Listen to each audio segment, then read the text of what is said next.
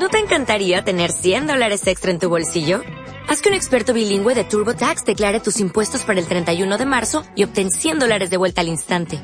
Porque no importa cuáles hayan sido tus logros del año pasado, TurboTax hace que cuenten. Obtén 100 dólares de vuelta y tus impuestos con 100% de precisión. Solo con Intuit TurboTax. Debes declarar para el 31 de marzo. Crédito solo aplicable al costo de la presentación federal con TurboTax Full Service. Oferta sujeta a cambios o cancelación en cualquier momento.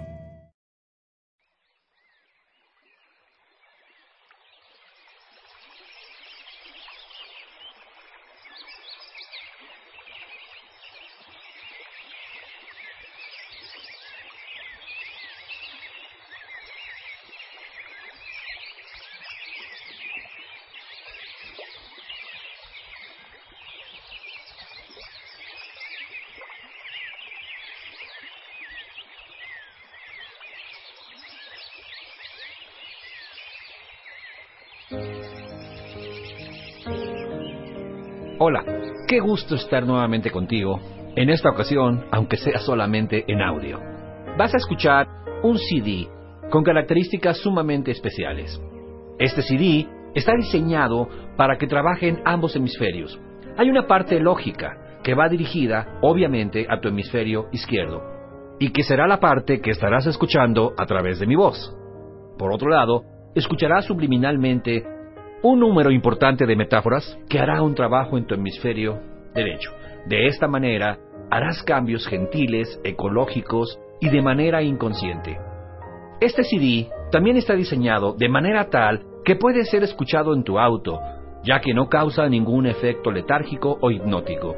De igual manera, durante la noche lo puedes escuchar cuando te vas a quedar dormido. De esta forma, tendrá un efecto hipnopédico, Recuerda que la hipnopedia es la manera gentil mediante la cual tu inconsciente acepta mensajes durante la noche.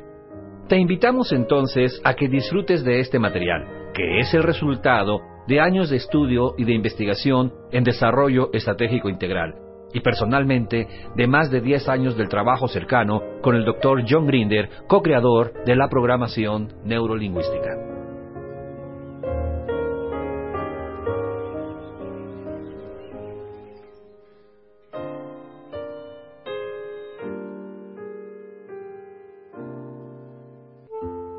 Mapas mentales para triunfadores. Es muy común en programación neolingüística entonces encontrar el concepto el mapa no es el territorio. De hecho, es una de las cosas en las cuales está fundamentada realmente programación neolingüística. ¿De qué se trata? Miren, en nuestros seminarios frecuentemente colocamos un mapa de la República Mexicana y le pedimos a la gente que lo vea. Y le preguntamos, ¿qué es eso que está enfrente? Y la gente dice, eso es México. Ese es el error. México no es eso, ese es un dibujo de México. La gente hace percepciones por lo que ve, por lo que siente, por lo que oye, y entonces lo registra en tu cerebro. Y a este concepto le llamamos un mapa. Por ejemplo, puedo ver una botella que tengo ahora en mis manos, elementos visuales, veo su figura, su forma, etc. Después la toco, elementos sensoriales, su textura, etc. Y por último, la puedo golpear para escuchar su sonido. En ese momento, tengo un registro en mi cerebro de cómo es la botella, pero ojo, ¿eh? La botella como tal nunca entra a mi cerebro, solo entra la representación que he hecho de la botella. Esto es, lo que veo, lo que siento y lo que oigo. Sin embargo, la gente tiende a confundir frecuentemente lo que es la representación de algo con el algo. Es decir, cuando veo el mapa de la República Mexicana, eso no es México, esa es la representación que hay de la República Mexicana. ¿Qué significa esto? Significa algo muy simple. Mucha atención a esto. La realidad entra a tu cerebro como tú la percibes, mas no entra la realidad en sí misma. Es decir, Veo la botella, escucho la botella, siento la botella, pero la botella como tal no va a entrar a mi cerebro, solo va a entrar la percepción visual, sensorial y auditiva que yo haga sobre la botella. Es decir, la representación del algo nunca es el algo. A esto es lo que llamamos los mapas del cerebro. Es decir, la gente hace percepciones del mundo a través de sus canales perceptuales, visual, sensorial y auditivo. Sin embargo, jamás va a percibir la realidad tal como es, sino como sus filtros perceptuales le permiten tenerla. De esta manera tenemos diferentes tipos de mapas. Por ejemplo, tenemos mapas religiosos. Existen 800 millones de musulmanes en el mundo, más o menos, quizás la cifra no es adecuada, que tienen un mapa de Dios. Para ellos Dios es Alá y Mahoma su profeta. ¿Por qué? Porque eso han visto desde pequeños, eso han sentido desde pequeños y eso han escuchado desde pequeños. En su cerebro se ha hecho esa representación y ellos dicen que Dios es Alá y Mahoma su profeta. Sin embargo, existen 1.200 millones de cristianos en el mundo que tenemos una representación diferente de Dios. ¿Cuál es esa representación? La figura en tres partes, el Padre, el Hijo y el Espíritu Santo y a Jesús como el representante de Dios. Entonces, la pregunta que surge es, ¿Cuál de los dos dibujos de Dios, el de los musulmanes o el de los cristianos, es el correcto? Obviamente siempre me dicen en nuestro seminario los dos. Sin embargo, no es real. La gente pelea por esto. Es decir, ha habido más guerras y ha muerto más gente en el mundo por causas de asuntos religiosos que por ninguna otra situación en el mundo. Es decir, la gente tiene a imponer sus mapas a los demás. Una vez que la persona registra una percepción de sus mapas, tiende a imponer a los demás estos mapas de manera tal que ha muerto más gente en el mundo por ninguna otra causa que por aspectos religiosos y esto es una reflexión importante que quiero dejarles. Por supuesto, no nos vamos a poner de acuerdo, jamás, y lo digo siempre en nuestros seminarios, sobre aspectos religiosos. Cada quien piensa lo que quiere pensar.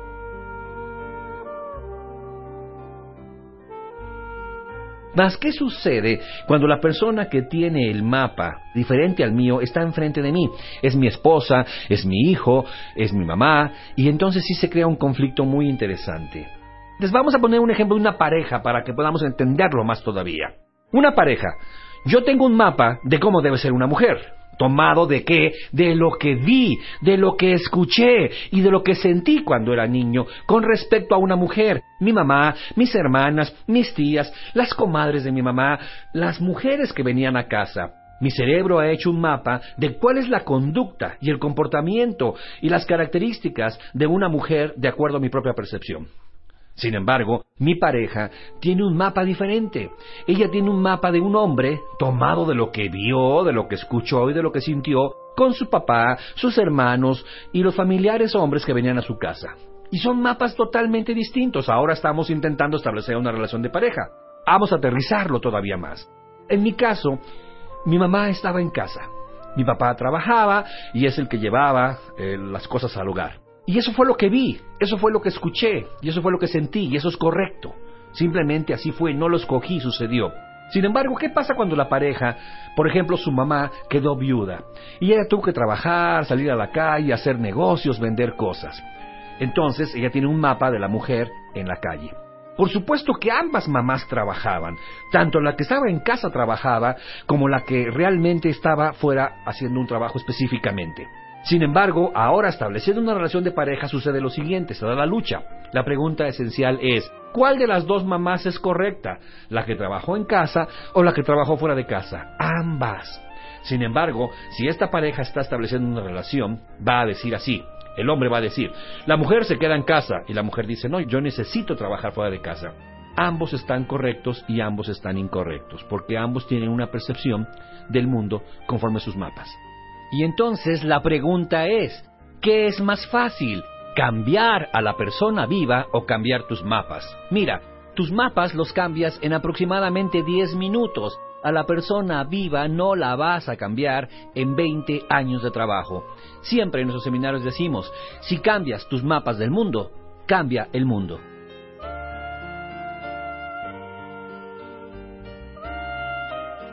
Las luchas en pareja se dan así. El hombre le dice, no te pongas minifalda, no vas a la fiesta. La mujer le contesta, no controles mis sentidos y se dan esas luchas de poder. Si el hombre se impone y la mujer no va a la fiesta, ella se lo va a cobrar. En la noche, cuando quieran tener intimidad, ella le va a decir, me duele la cabeza. Y al final ambos pierden y los cobros son feroces. ¿Les parece conocida esta situación? Solo les digo que cualquier parecido con la realidad es mera coincidencia. Reflexionen profundamente en esto. Déjenme darles un ejemplo final de lo que sucede en la pareja. Cuando yo tenía 15 años, más o menos, me metí al cine a ver la película de Romeo y Julieta, aquella película hermosa de Franco Sefrielli. ¿Qué es lo que más me gustaba de la película? Cómo se despedían Romeo y Julieta, Se iba y regresaba, se iba y regresaba, como si no quisiera despedirse. Al final, ella le echaba la mano en el balcón, y él se venía del hombro al codo, del codo a la muñeca y finalmente la mano. En ese momento, el director de la película hacía un acercamiento a las manos de ellos, y ambas manos estaban hermosas. Lo que vi me fascinó. Lo que sentí fue mucha emoción, y lo que dije fue, las parejas que se quieren se despiden despacito. Es decir, en mi mente desarrollé un mapa por lo que vi, escuché y sentí, donde las parejas que se aman se tienen que despedir despacio. Sin embargo, cuando estaba en la universidad, mi primer novia, pues yo salía de su casa después de echar novio, abría mi Volkswagen, volteaba para hacer la despedida de Romeo y Julieta y ella cerraba la puerta. Y entonces en mi cerebro era, no me amas, ¿qué pasa? ¿Por qué cierras la puerta? Y entonces empezaban los pleitos. La persona viva no se está comportando como tus mapas. Y entonces le dije, oye, ven acá, yo vi que en la película de Romeo y Julieta las parejas que se quieren se despiden despacito. Y fue cuando me dijo, es que yo vi Kramer contra Kramer. Y la pregunta es, ¿cuál de los dos mapas es correcto? ¿Romeo y Julieta o Kramer contra Kramer? Si ustedes recuerdan, esta película de Kramer contra Kramer hablaba de un matrimonio donde la relación era muy, muy común. Él no era una persona infiel, simplemente salía muy temprano a trabajar, regresaba muy noche. Un día su mujer le dijo, me voy, mi terapeuta me sugiere que me aleje de tu lado. ¿Y qué sucedió? Él empezó a ver y a vivir la experiencia de lo que es ser mamá hacer el desayuno, llevarlo a la escuela, cuidar su ropa. Y él entonces empieza a revalorar lo que significa ser mamá. La pregunta es, ¿qué es correcto? ¿Romeo y Julieta o Kramer contra Kramer? Ambos son correctos y ambos son incorrectos. Ahora pensemos por un momento los mapas que les estamos poniendo a nuestros niños. Atención, papás, reflexionen profundamente en esto. Miren, a la mujer mexicana en general se le da una muñeca y el mapa del mundo es usted va a cuidar niños. Le dan un juego de té para que haga la comidita y el mapa que le están poniendo del mundo es aprenda a cocinar. Le regalan una planchita que de veras calienta y el mapa es usted va a tener que planchar la ropa. Y si se portó bien le tocó horno pastelero, es decir, cocinera. Cuando la niña intenta subirse al árbol como un sinónimo de ir por sus metas, bájese de ahí, machorra. Eso no es para niñas. Bájese de ahí. Eso es peligroso. El mapa que le están poniendo entonces es, usted tiene que cuidar niños, hacer la comida, planchar, y no es que esté mal planchar, hacer comida y cuidar niños. El problema es que es lo único que le pusieron. Por si fuera poco, cuando está quedándose dormida, que está en un proceso muy hipnótico, le cuentan el cuento de la Cenicienta. Cenicienta planchaba, Cenicienta lavaba. Pero ¿quién llegó a rescatarla? El príncipe, un príncipe guapo, rico, amable. No tenía mamá ni hermanas metiches. Mira nada más qué maravilla de hombre.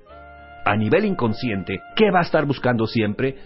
Un príncipe, y le sale un gordito, chaparrito, buena gente, pero no tiene las características del príncipe. Ahora, en lugar de castillo, tiene que ser una casa muy bonita, en lugar de un caballo blanco, un Mercedes blanco. Y tiene mamá y tiene hermanas metiches. Por su parte al hombre le programan, los hombres no lloran, los hombres son muy machos. Llegabas de pequeño, papá, me caí, ¿qué no es macho? Sí, pero me raspé. Cállese, no sienta. El programa es no sientas.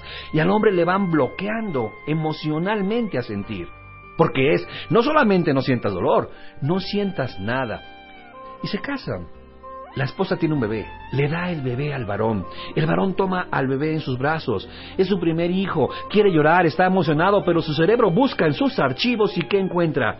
Los hombres no lloran y se lo regresan diciéndole, toma, toma, toma, no sé cargarlo, se me cae. Y no puede hacer contacto con su hijo. Y esto es impactante. En una ocasión estábamos en un programa de radio ocasionalmente nos invita a la televisión, al radio, a presentar nuestras opiniones. Y habló una mujer. Estábamos hablando de bambas mentales. Y una mujer habló muy molesta y dice, quiero matar a mi marido. Una gran sorpresa, quiero matar a mi marido. Y una mujer muy consciente, sé que voy a ir a prisión y no me importa. Voy a pagar por ello. Y he pensado dos formas para matarlo. Una, encajarle un cuchillo cuando está dormido. La otra, envenenarlo. Verdaderamente me quedé impactado, no sabía qué contestar. Gracias a Dios, estaba con una gran maestra del desarrollo humano que verdaderamente, como un genio del manejo del desarrollo humano, le dijo, señora, le voy a dar mi respuesta en dos partes, pero por favor, ni le cambie al radio ni le baje. Va a escuchar mi respuesta completa. La mujer contestó por el radio, de acuerdo. La primera parte de la respuesta fue, mátelo, mátelo hoy mismo, no espere más.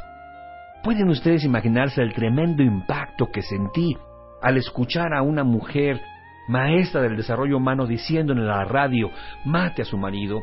Sin embargo, la segunda parte es un resumen de todo lo que estoy diciendo.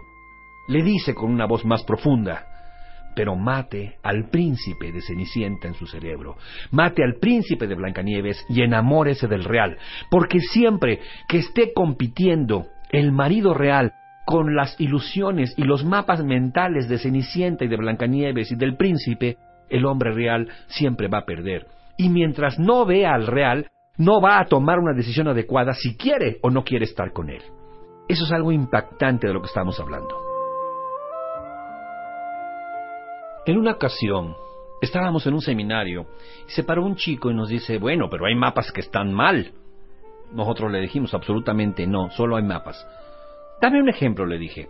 Y me dice, mi papá, mi papá es alcohólico. Y en todas las culturas y en todas las religiones eso está mal. Por lo tanto, tenemos un mapa que está mal.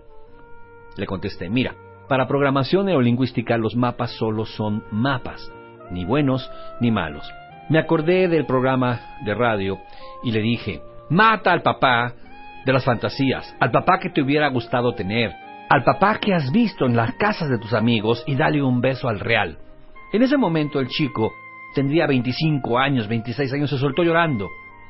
Yo me había fijado que él tenía unas lesiones en su cara. Yo pensé que había tenido un accidente, quizás de motocicleta, no lo sé. Se levantó y me dice, mi papá llegaba borracho, yo tendría 5 o 6 años. Me golpeaba, me tiraba al piso, y esto que ves en mi cara son las botas de mi papá en la cara porque me pateaba directamente la cara. ¿Cómo me pides que le dé un beso a mi papá cuando todos los días, cuando me veo en el espejo, veo el terrible daño que me ha hecho. Le contesté, dame el beneficio de la duda. Dale un beso al real. Ese día llegó en la noche a su casa, el papá estaba leyendo el diario. Él se acercó por la parte de atrás, le dio un beso en la mejilla. El papá le contestó, ¡Ja! Ahora hasta Joto te estás volviendo. Y conozco toda la historia, porque después conocí al papá. Dos meses después, en esa misma ciudad, en un seminario llegó el papá y me dijo, vengo a que me digas qué demonios le hiciste a mi hijo. Llegó después de tu curso y me dio un beso. Y yo le dije groseramente, ahora hasta Joto te estás volviendo. Pero ¿sabes lo que hice después del beso? Me metí al baño a llorar, porque no me acordaba hace cuánto mi hijo me había dado un beso. Pero lo más increíble, me dijo, es que al principio lloraba una vez al día, después lloraba dos veces al día, después tres veces y ahora ando como la Magdalena llorando todo el día. Le dije, para nuestro cerebro es lo mismo pensar que hacer. Cuando te metes al baño a llorar porque tu hijo te dio un beso, recuerdas el beso, elementos visuales, sientes el beso, sensoriales y escuchas el beso, tu cerebro no sabe que lo estás imaginando, cree que es real y te está volviendo a besar. Y cada vez que lo hacías te volvía a besar, y eso fue rompiendo las corazas que tenías en tu corazón. Cuando hablamos de los mapas mentales entendió perfectamente y me dice, ya entendí, ya entendí. Yo fui criado con un papá así. Los hombres no lloran, los hombres son muy machos, no jueguen con muñecas.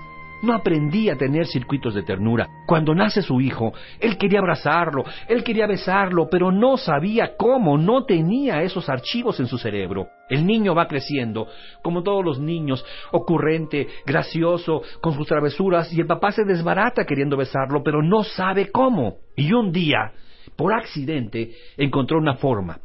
Se emborrachó. Con el alcohol bajó al consciente y apareció el inconsciente. Y borracho sí llegaba y le decía, mi hijo, venga, mi hijo, lo quiero, venga, mi hijo. Pero imagínense ustedes, imagínense un momento a ese papá abrazando bruscamente a su hijo. Venga, lo quiero. Y el niño, papá, espérate, estás borracho. Mañana, papá, dame un beso aquí. Mañana, papá. El papá montaba en cólera. ¿Por qué? Porque estaba flor de piel por primera vez en su vida tenía la capacidad de expresar sentimientos y su hijo lo estaba rechazando.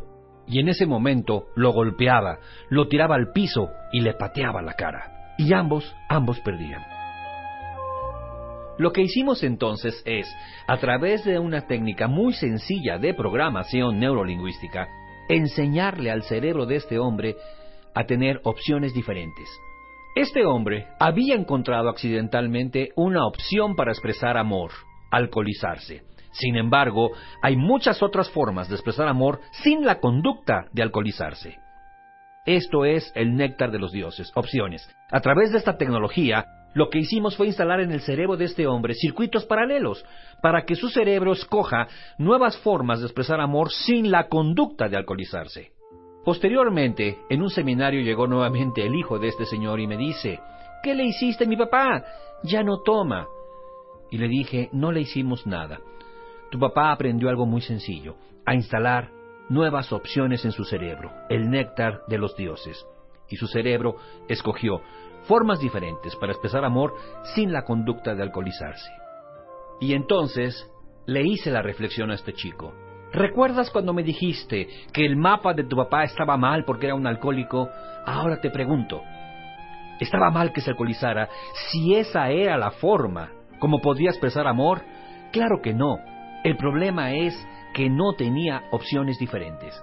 Cuando se le presentan estas opciones, su cerebro escoge nuevas formas sin la conducta del alcohol. Esto es lo que llamamos programación neurolingüística.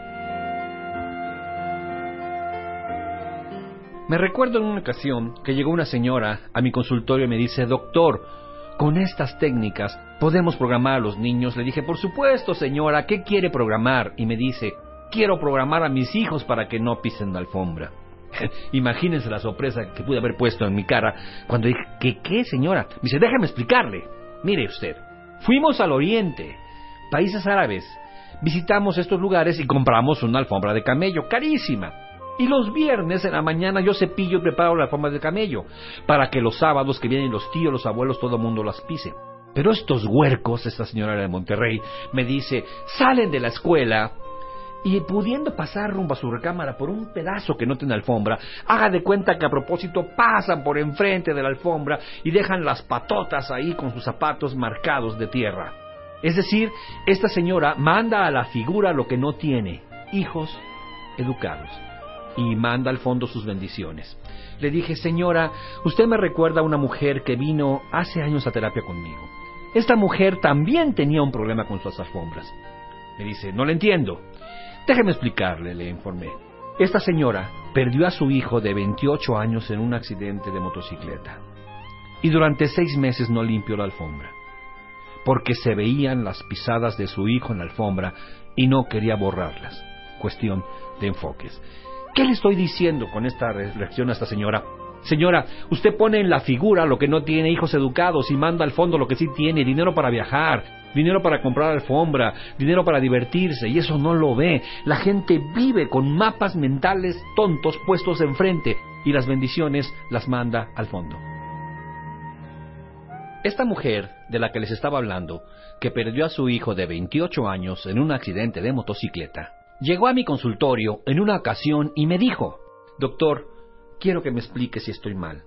Venía yo de enterrar a mi hijo y les dije a los demás hijos, paren en la iglesia, quiero darle gracias a Dios. Los demás hijos me dijeron, mamá, ¿quieres darle gracias a Dios por el accidente?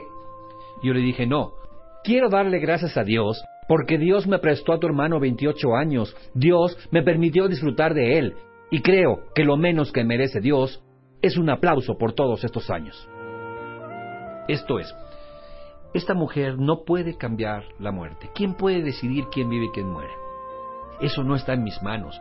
Pero sí tengo el poder para cambiar cómo entra la muerte a mi cerebro. Puedo verla hacia arriba. Gracias Dios por 28 años o hacia abajo. ¿Por qué te llevaste a mi hijo? Y entonces esa mujer se va a hundir y va a hundir al resto de la familia.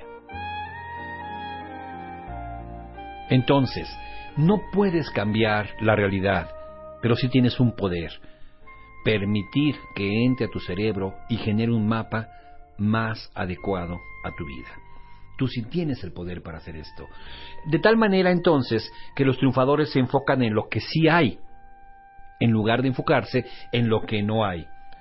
Hacen mapas más positivos del mundo, de manera tal que si el marido se levanta en la mañana y ve a su esposa quizás no puede cambiar muchas cosas de ella, pero sí puede cambiar cómo percibe esas cosas de ella, de manera tal que él puede decir en su mente, estoy casado con la mujer más hermosa del mundo, con la que tiene el busto y las pompis y las piernas más bonitas del mundo, es una Miss Universo, y además es una mujer muy tierna, y es una gran madre, y es una gran esposa.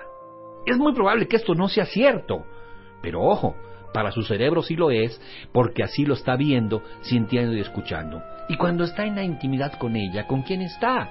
Está con la mujer más maravillosa del mundo, con una Miss Universo. ¿Y quién se la va a pasar bien? Él. Por el contrario, puede ver a su mujer y decir, mira nada más, te están saliendo celulitis, estrías, llantitas, estás agarrando el cuerpo de tu madre. ¿Y sabes qué? Cuando estés en la noche con esa mujer, vas a estar con una mujer obesa, gorda, poco atractiva, ¿y quién se la va a pasar mal? Tú. Entendamos entonces que el concepto de la belleza es subjetivo y va más allá de la realidad. Más importante que la realidad de la persona es el mapa que tú hagas de ella en tu cerebro. Esta capacidad de modificar nuestra percepción de los demás es más frecuente en la mujer que en el hombre. Difícilmente la mujer va a hacer una crítica de su marido porque éste ha desarrollado abdomen o porque ya tiene lonjitas. Y como veíamos en el ejemplo anterior, ella nunca se va a referir a él diciéndole, Mira nada más, ya agarraste el cuerpo de tu padre, estás muy panzón, ya usas 34 rojo. Y el marido le dice, ¿y por qué rojo? Porque cuando te quitas el pantalón, te queda rojo, rojo, rojo la cintura.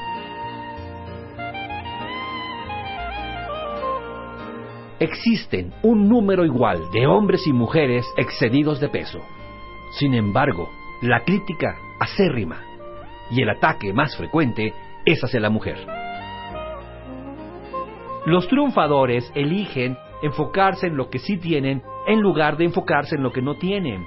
El mundo, entonces, es lo que tú quieres que sea.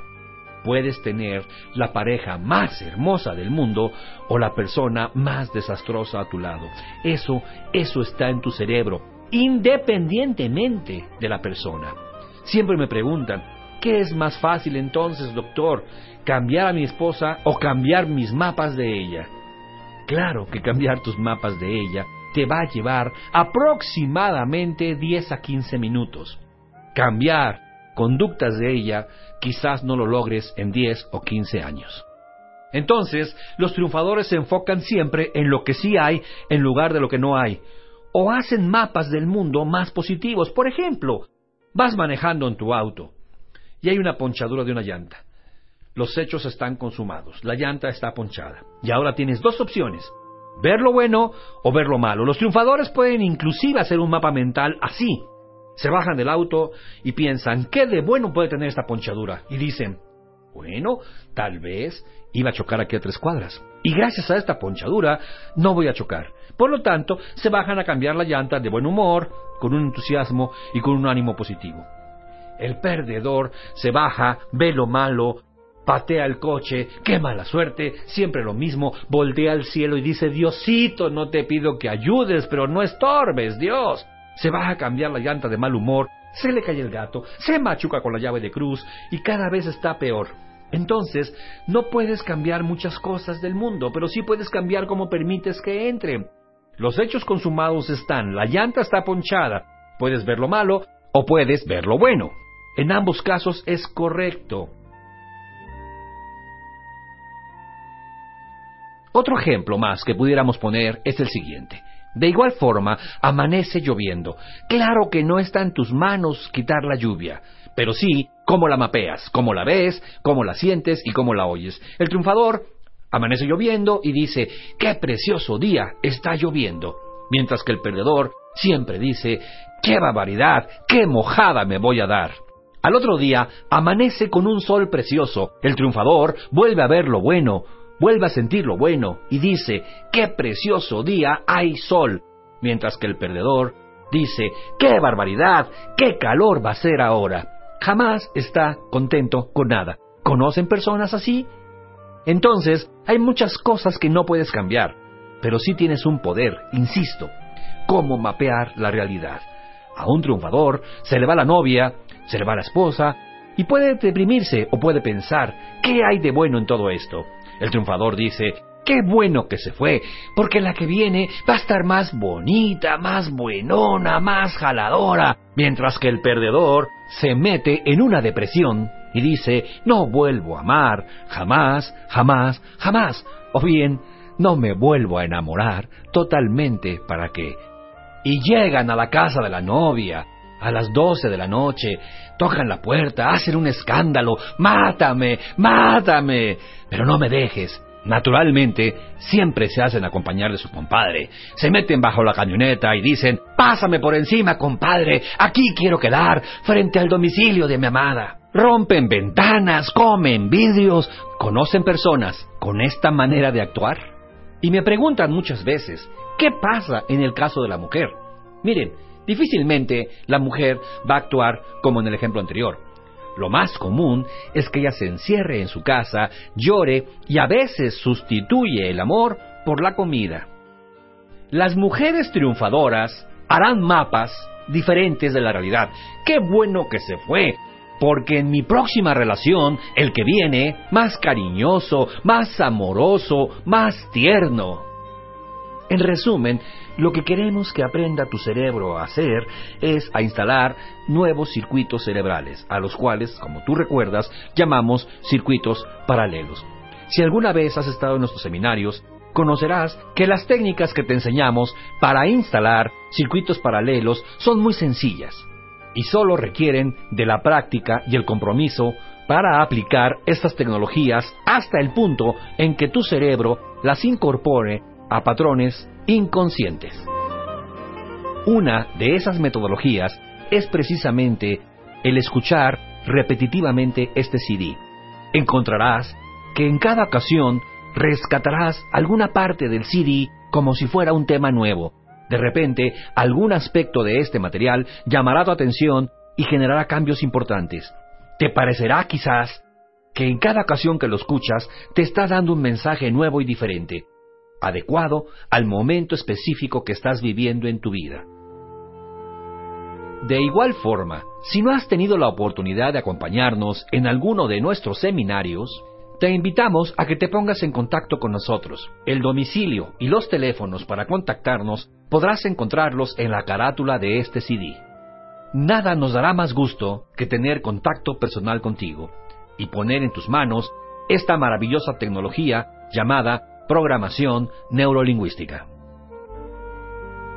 Cuando hablamos entonces de mapas para triunfadores, lo que te estamos pidiendo es que entrenes a tu cerebro a enfocarse en lo que sí tienes, más que enfocarse en lo que no tienes. Es decir, elige enseñar a tu cerebro a enfocarse en las partes positivas del mundo y las partes negativas, ignóralas. Y esta es la diferencia que hace la diferencia entre una persona promedio y una persona por encima del promedio, lo que llamamos un genio. En programación neurolingüística decimos, existe el néctar de los dioses, opciones. Entonces, en resumen, programación neurolingüística es la ciencia y el arte de instalar opciones en tu cerebro. Y eso, eso hace la diferencia.